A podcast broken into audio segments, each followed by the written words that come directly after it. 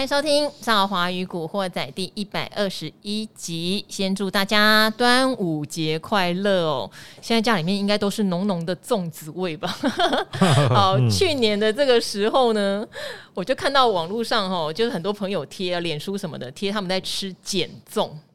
其实我小时候完全不喜欢碱粽这种，真假的？我超喜欢的。小时候谁会喜欢有一股味道的？的粽子啊，而且它里面什么都没包哎、欸，我就喜欢吃那个糖水。哦，对，然后可是长大后看到人家沾砂糖、沾蜂蜜，突然之间好馋哦、所以去年还请那个朋友的妈妈包了减粽给我吃，就一个人吃吃吃吃吃到后来觉得看我的胃真的不行了。哦、所以今年到目前为止，我一颗粽子都没吃。可是我走到哪边都是那个蒸粽子的味道。哦、好，礼拜五，所以我们要按照惯例。礼拜五该来的人就要来，是 好，礼拜五应该谁要来呢？当然就是我们的报价天王幸福哥。对，Hello，大家好，大家端午节快乐。好，另外一位就是我们的总务股长阿格力，支持南部粽，好不好？哎，对，我跟你讲，支持南部粽。哎，我因为我北部粽就是三角油饭。对，我们第一次吃到北部粽，因为那时候到台北念书嘛，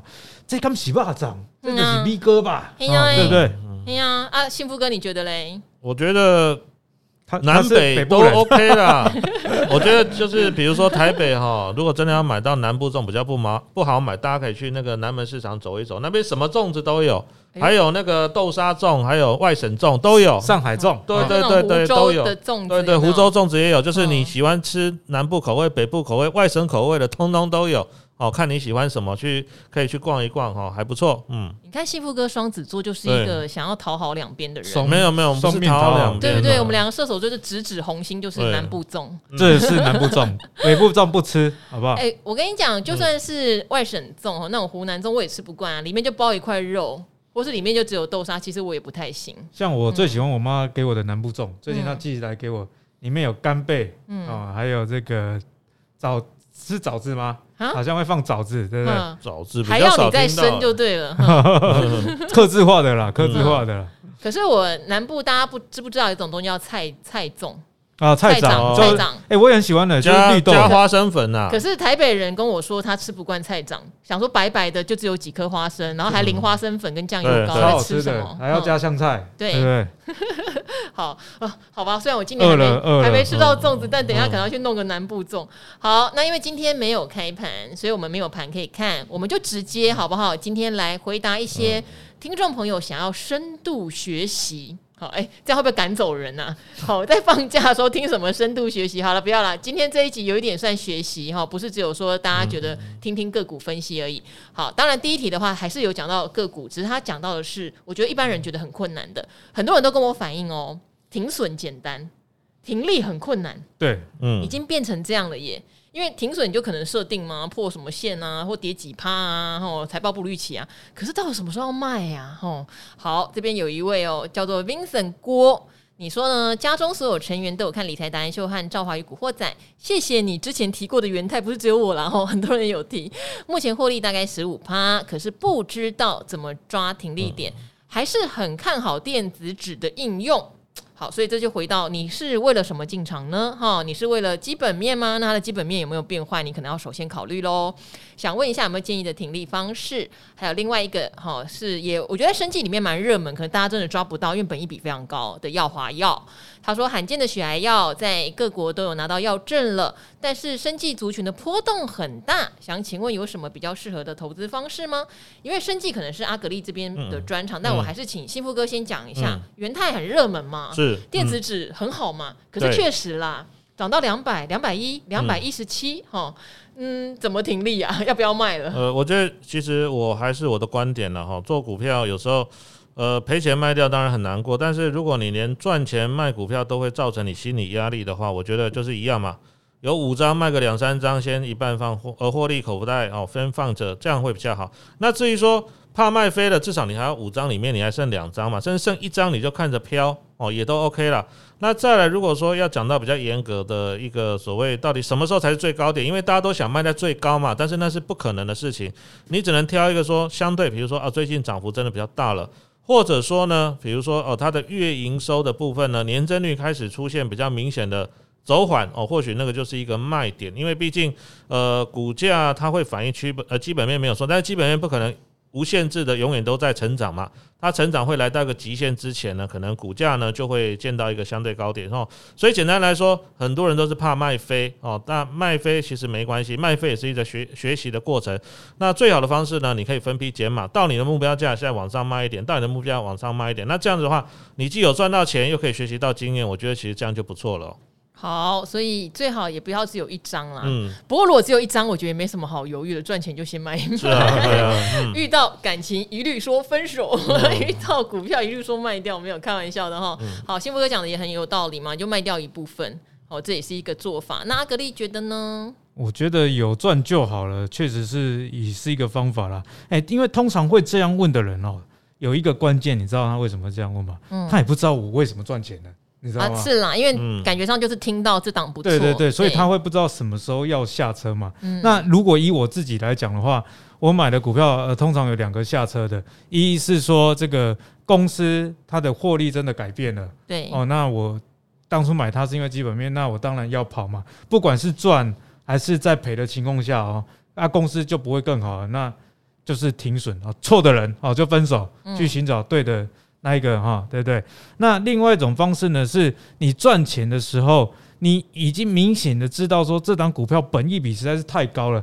但是我先说，不是本益比太高你就要卖哦，因为股市永远是涨会超涨，跌会超跌，对不对？所以当你本益比过高的时候，你又发现高档爆大量留那种那这个黑 K 上影线又很长啊，这个时候我也会选择跑掉，因为你已经过。过高的价格以外，筹码也开始乱了。那这时候你卖掉，通常是一个相对不错的时间点啊。好，所以长线、短线的观点，我就在这边分享给大家。好，那另外呢是要跟大家说，这个它的问题是不是有药华药？对，哦，这个生技股到底该怎么玩呢？嗯、坦白讲啊，生技股如果可以，你真的懂怎么玩的话，你就发了。嗯，因为生技股没有人。而且药华药是不是是算新药啊？对，药华药是这个血罕见的血癌用药了。嗯、哦，那他提到说这个药证呃的问题，比方说日本药证预估是明年有机会拿到哦，所以呢，大家为什么投资生技股觉得很难？是因为股价波动实在太大，但是好消息又好像还有舍不得卖。哦，所以因此呢，在这个持有上会发生很大的疑虑。不过以耀华药来讲，我们以它为例啊，哈，它确实是有这个新药。的利多，但是股价其实也有反应哦。嗯、去年呢、啊、年底的时候，耀华药大概是一百块左右哦，那时候大概一百块左右。赵华，你知道现在多少钱吗？我知道，因为耀华药我们自己做生计创业的同学有推荐我，对，他跟我说他这个拿到血癌用药、罕见用药的这个事情，而且是通过认可的，是是非常非常难的，对，是非常非常难。好，那他跟我讲的时候，已经从涨到四百，又回跌到两百四。说真的，我看了很久，我没有买，对，就是。像阿格丽讲的，因为跌到一百，或是两百四，或是五百，好像都 OK 呀、不会评估。但是同学有保证，这件事情是非常困难的。对，所以生技呢，其实在估值上是非常难的啦。嗯、因为你去拿药证，拿到药证之后，不代表你就开始有盈余哦。因为这个药拿到药证，代表说你已经可以开始卖了。嗯、啊，卖卖的好不好，那又是另外一件事情。因为药物跟一般的三 C 产品不一样，你不是通路摆一摆就好，你要靠 sales 去跟。医生教育说：“呃，我们有这个药，那这个药的作用机制是什么？还要让医生买单，所以它是需要一段发酵的时间的，并不是说，呃，像台积电一样啊，我这个三纳米过了，然后 Apple 可能就会最新的这个处理器来跟我用。哦，这个反利多反映到财务数字上的这个速度是比较难去拿捏的。那第二个就是说，当你的利多大家都知道哦，什么药证啊什么的时候，这时候也很危险。”因为股价已经从一百涨到四百，啊，你在讲的事情有没有反映到股价上了？也有哦，所以坦白讲啊，如果我现在看药华药，我也不敢说它涨，说它跌，但是我只知道我不敢碰哦。那什么时候可以去碰生技股呢？我举一个，我去年我真的自己有写过，这样才才好讲。如果喜欢我读者就知道说，我在去年年底的时候就跟大家写智勤了。嗯，也是新药，然后肾脏用药，对肾脏癌的用药。那智勤那颗药哦，过关也是好几年前的事情了。那为什么还有利多呢？就是因为同样一颗药，它会在不同的国家申请药证，所以那个也不是一颗新药啊，马上就会把利多反应完毕。它各国还会去申请，那去年年底的时候，智勤的股价非常的差，嗯，已经跌到五十几块了。对，好，这是第一个条件，诶，它股价很烂，在相对的低点。那第二个条件，这个时候你所知道的利多就可以在个这个时候用上了，因为我知道说智勤今年中国的药证有机会拿到哦，那来自日本新药销售的权利金又一直在增加，会有入账，所以今年的财报或者是药证这种双重催化剂的情况之下，配合去年年底的低点。那这个时候就是相对安全的时间点。哎，果不其然，今年至情大家都在讲什么中国药证啊、权利金的事情，最高涨到九十几。你看五十几涨到九十几，这个就是百分之大概这个八十的涨幅了。哦，所以同样的逻辑运用在药华药上，以现在这个股价位阶，我还真不敢碰。尤其现在的盘又不是说太稳定，它蛮逆势的啦。对，嗯，那也就代表说这个利多已经反映了嘛。啊，那我们给一个假设，假设啦，药华要年底又跌到只剩两百。啊，大家市场上已经不太去谈论它了。你心里又知道说，明年日本药证有要申请，那你观察公司法说会进度，也确实董事长有说，我们已经在做，只剩拿到。诶，这个时候就是一个相对比较安全的时间点。所以给大家一个结论啊，生技股的投资不要追涨啊，但是你要去敢买绿。啊！但是前提是你知道它的利多还没有发酵。嗯，我以前买过，像有一些新药股，那时候挂在应该还比较新贵哦，好像还未上市吧，还没赚钱，但是二三十块，你那时候就觉得没有关系，我就买一个。乐透，对对对，三季 股大概是这样。但是如果是三百多块，我就不是买乐透的心情哦，因为这个就考虑到你本人的风险的承受度哦。第一，当然如果它有大幅回档，而它的前景并没有变，这也许是一个介入的时机点。我觉得也可能也是一个唯一的策略啦。好，然后第二当然就是你自己要评估喽，因为像耀华药，我有听过很夸张的预估，我身边有人是蛮忠实的支持者，但他的财力比较雄厚，所以他就是有跌他就买一点。哦，他没有去追在那一段急涨，他是回档的时候，大概在两百八到三百的时候，他就开始买。那他当然他说他内心有一个目标价设得很高。那举一个例子吧，高端疫苗还没有正式 打高端之前，也很多人跟我说高端疫苗会涨到八百一千啊，那就看你觉得如何，信信不信？对，信的话，我觉得就算赔了也就算了，不然呢？哦，那至少高端疫苗我觉得还撑在这个价位上，也没有让大家赔太多钱。好，所以我自己敢买的是什么？学名药，对不对？它 EPS 很确定啊，殖利率又高，我只敢买这种哦。所以看你自己个人的风险承受度，这个实在是非常重要哦。好。那你这边有另外一位来问了哈，是问一个大灾问，但今天也帮你回答。你说谢谢每天必听的节目。你说怎么会没有留言？我来了，呃，不是没有留言，是这个系统很烂呢，都一口气才跳出来。好，他说分析师不是不能买股票吗？怎么感觉上节目的都偷偷买啊？人家都偷偷买了，你还讲出来，你是不是要人家回答你吗？好啦，如果是有分析师知道带会员的，照理来说是没有啦，好不好？但是像格力兄哦。或是像我们比较没有受规范，那时候有特别有提到哈，我们开这个频道是讲真心话的，所以大家默默听好不好？如果哪天金管会来查，大家就什么都听不到喽。而我是分隔线，想请教大盘跌深一大段后开始筑底，技术面上面看到什么指标或明确的形态，才能掌握好反弹进场的时机呢？哦，标的的选择应该是挑之前叫抗跌哈，均线多排的，还是下跌刚打底的？那该分批买入还是第一时间投入呢？投入的资金比例建议怎么分配呢？好，疑问有点多，诶，对，因为你疑问有点多，我也会蛮建议你可不可以去前面翻一下理财达人秀的影片，因为刚好你做这个题目在之前的反弹段，尤其是像朱老师和永年老师回答过非常多次，都把那个个股列出来说，你要买均线多排的，还是你要买正在主底？什么叫做主底？其实用那个影片看会更清楚啦。好，那今天在空中，我觉得也请两位达人用非常简单、嗯。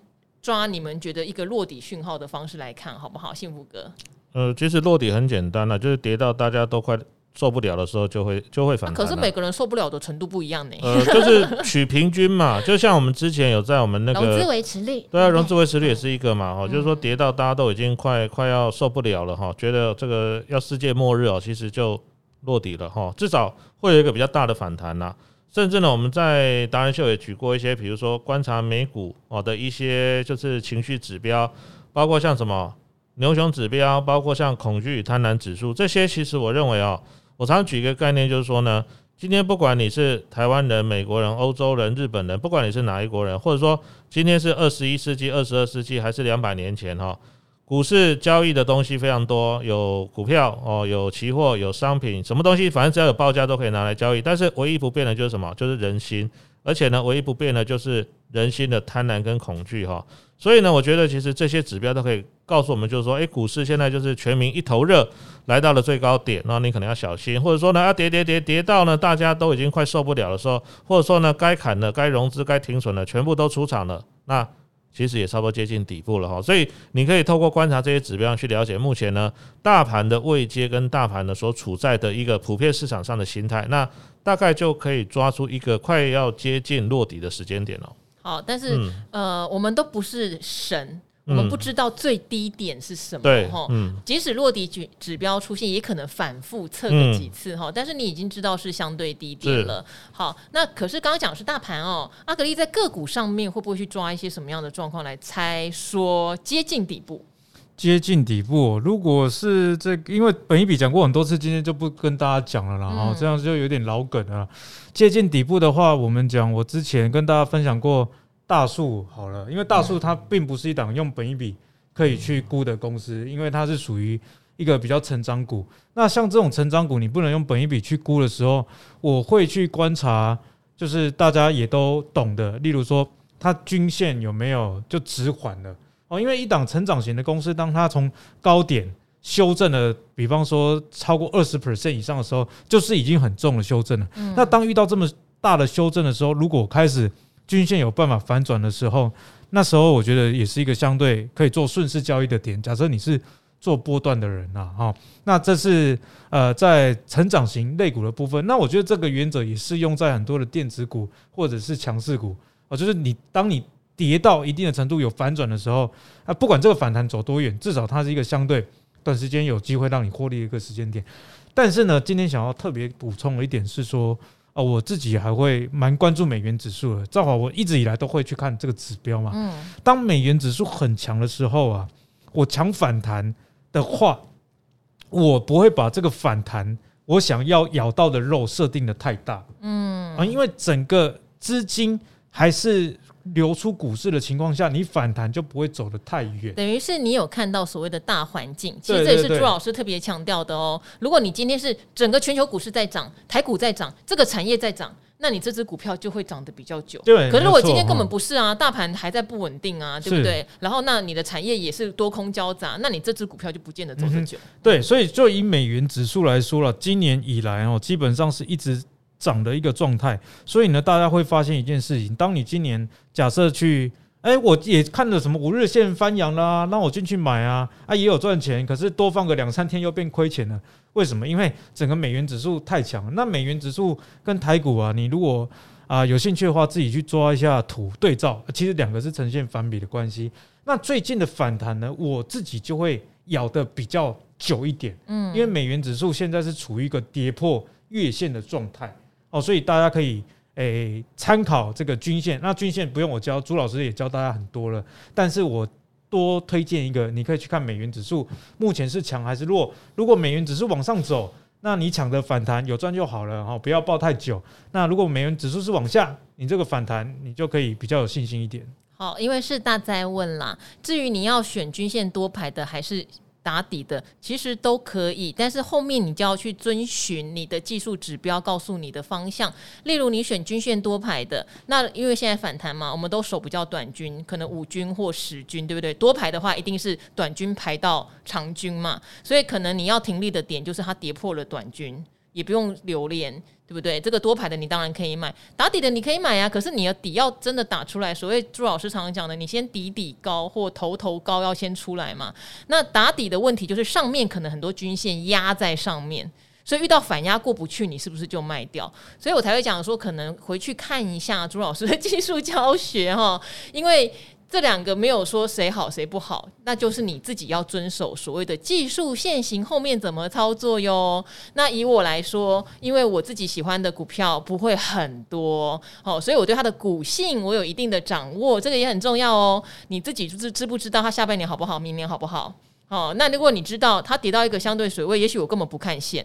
我就只是觉得它对我来说相对便宜，就算再往下跌十趴二十趴，往下买我也能承受，我就会买啦。哦，所以每个人真的制定策略不一样。那因为你问的是技术指标，技术指标也很单纯，也很单纯，你就是照线做。那至于你问我要分批进场还是第一时间投入，我当然是一定是分批进场，没有人会建议你。你觉得现在是落底讯号，你就全部投入，真的没有人会建议你这样。那如果有呃九天玄女降落降落，告诉你可以这样，那就去做。对，好，我们比较没有这样的把握哈。好，我们最后回答一位哈，也是说第一次留言，然后问得很诚恳的一位，他说终于提起勇气提问喽。他说要努力摆脱人生低点，好。他说：“泰兰组的我在二零一四年，哇，有点久呢。嗯，八年前听朋友的建议买入了华泰二三二九，哇，这是超级老牌的封装厂。理由是华泰的老板是个正派经营的好人。”嗯，根据我们常常在产业走跳，嗯嗯，好，现在想起来是个太薄弱的理由，嗯嗯，好，金士顿和奇邦两家大公司都有在协助经营，好，慢慢累积到九十五张哦，算存股了。那成本是在八到十六元的区间，那不知道均价是多少哈？当初的目标是希望报到股价站上三十元，可以还房贷。但是二零二零年华泰就办理减资了，持股剩下六十五张，但是有退现金给你呀、对不对？二零二一年因为有换车需求，也买卖了一些，大概卖在十七块，所以是赚钱的嘛啊、哦。目前持股三十六张，想不到卖出之后股价来到三十，呃，就因为遇到这两年科技的大多头喽，报酬来到二十趴。当下因为觉得已经等那么多年了，股价就应该稳稳的站上去了吧。想不到又掉到二十一，也没有想不到啊！今年大盘回档嘛，哈，怎么会想不到啦？你要关心一下啦。好，从疫情爆发开始，一直都有收看理财达人秀的习惯，因为节目真的比较有综艺感，每天都看我的洋装款式，还有主持人和达人们对观众们苦口婆心灌输的观念，让我们这个数字观念不好的人也比较听得懂、听得进去。好，今天哦，还加入我们频道会员，谢谢你哦，因为我们需要一点抖内哈。好，然后期许自己。就算再不聪明，还是多听一些达人会进步。好，你要问的问题是这样：我真的存错标的了吗？你不需要八年后问这个问题，因为你有赚钱嘛，对不对？目前打算把华泰出清，哈，会不会有卖了之后又大涨？这个真的神才能告诉你喽。嗯，转入零零五零跟台达电，这个选择是不是正确？还是华泰不要动？另外再存零零五零跟台达电。好，现在是五十岁，还有六百五十万的房贷，而且完全没有退休准备金。物价跟利息一直上涨，能存下钱投入股票的金额都没有喽，心中觉得越来越焦虑，可以麻烦大人们给点建议吗？好，我觉得你这句就是最后这句话，我觉得我好像一定要回答你啦，嗯，有点虽然是有点被勒索到，哦、没有啦，因为我觉得确实是一个急需解决的问题，他已经快要退休的年纪，嗯、可是却没有存下退休后的退休金，还有房贷。好，所以幸福哥是他存错标的了吗？这好像已经不重要了。嗯，哦，现在说你八年前的决定错没有意义了。哦，嗯、而且也是赚钱的嘛。对。好，现在问题是该不该出清换股？呃，我觉得是这样子哈，就是说存股你要你要了解哈，存股其实就是它每年要能够配的能够填权或填息嘛哈。但是呢，一般来讲，景气循环股我们是不建议做群股了哦。什么叫景气循环股？就是公开市场都查得到报价，就叫景气循环股。那这里面有电子的，也有原呃原物料、传产的也有。那你这个华泰其实它跟记忆体的产业联动性非常的高，因为它主要是做记忆体的封装。那这个产业其实主要还是看记忆体的产业好或不好了哈。所以我觉得基本上你放了这么多年，刚好这两年是电子股的大多头，其实你也没有赔了哦，也算是还 OK。那如果说真的要做存股的话，我个人是比较建议哦，要找那个相对波动比较没那么大，就是景气好、景气不好，这家公司呢都能够稳定的获利，这会是比较好。那当然，比如说像台湾来说，当然选择标的不是很多了哈，比如说像电信股哦，中华电信这种或其他这些电信股。那另外还有一些可能是油气燃电股，好像我之前有一个同事啊，他是长期在存什么台气电、大气电，为什么？因为这个东西它本来就是对稳定，而且呢。这个东西呢，基本上呢，也是我们生活中不可或缺的哦。这种所谓电力的供应，所以你要找的是纯股标的，一定要是找这种获利比较不会受到外在景气好坏因素干扰的。不然的话呢，像你说要定高低了哈，那定高低压对了，可能就赚一番嘛。但是万一压错了，你可能八年之后你又来问同样的问题了哦。所以我个人是建议，要么不然你就是放这种景气波动影响比较小，不然的话呢，你可能就是买指数型的，比如说像零零五零，我觉得也是不错。当然，零零五零的买点其实重点就是在市场很悲观的时候，你可以多买一点，那或者说采取定期定额的方式去达到你均价的成本。这样子的话，我觉得长期下来，虽然呃似乎看起来这个财务上不管是退休的准备啦，还是房贷的压力有点大哈。但是呢，我觉得其实只要你的方法对哦，长期下来你应该还是可以在股市里面呢，多帮自己创造一点财务的自由度哦。好，这个因为提到的是没有退休金，而且房贷没还完，我觉得这个蛮适合价值型的达人，对，因为他显然没有把鼓励规划进来。嗯，对，嗯嗯，我给他的建议是不要说给他的建议，假设我就是他，好不好？这样比较直接。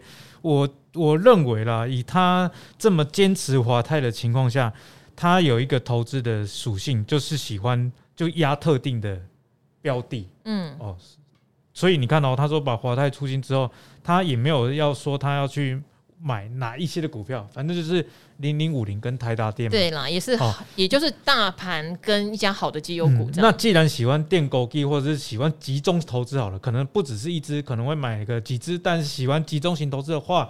我觉得就买 ETF 就好了哦，因为买 ETF 有一个好处啊，是因为在他目前说的这个阶段哦，你还有房贷，而且你退休金都还没有准备，压个股这个风险太高了哦，因为个股啊又需要花时间去照顾。虽然我自己很喜欢买个股，因为我自己的工作跟这个股市也是相关，所以研究个股来说，对我啊、呃、有算是一种主动收入，因为节目也需要。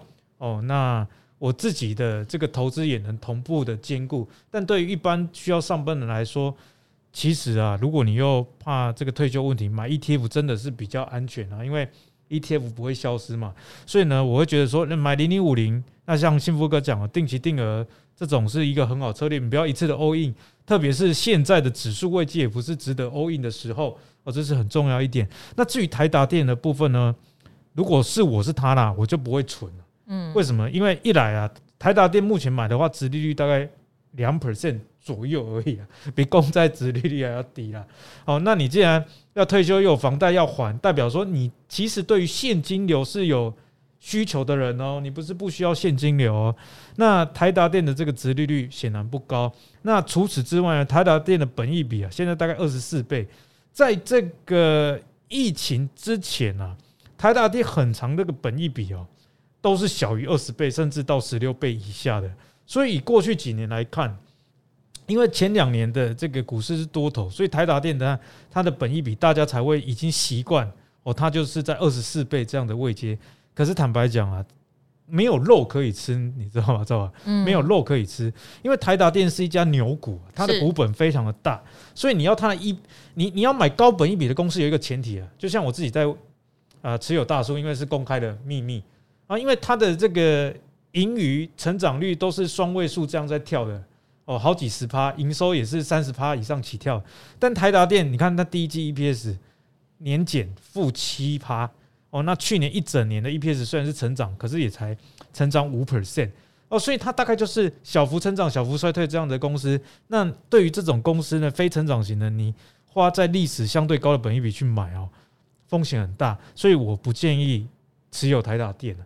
那但是你要配置零零五零的互补性这一点，像我之前也有讲过，而不是叫大家去买这档哦，只是举例，例如说零零七一三哦，这个元大的高息低波，嗯，哦，那因为元大高息低波过去几年呢，年均值利率大概就是五 percent 的水准。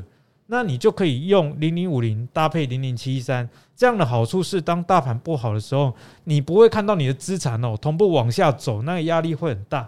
今年零零五零年初到现在跌了超过十几趴了，你就是那一笔资金，那你又全部 all in，当你的资产哦快速在半年内跌了十几 percent 的时候，是人都会紧张。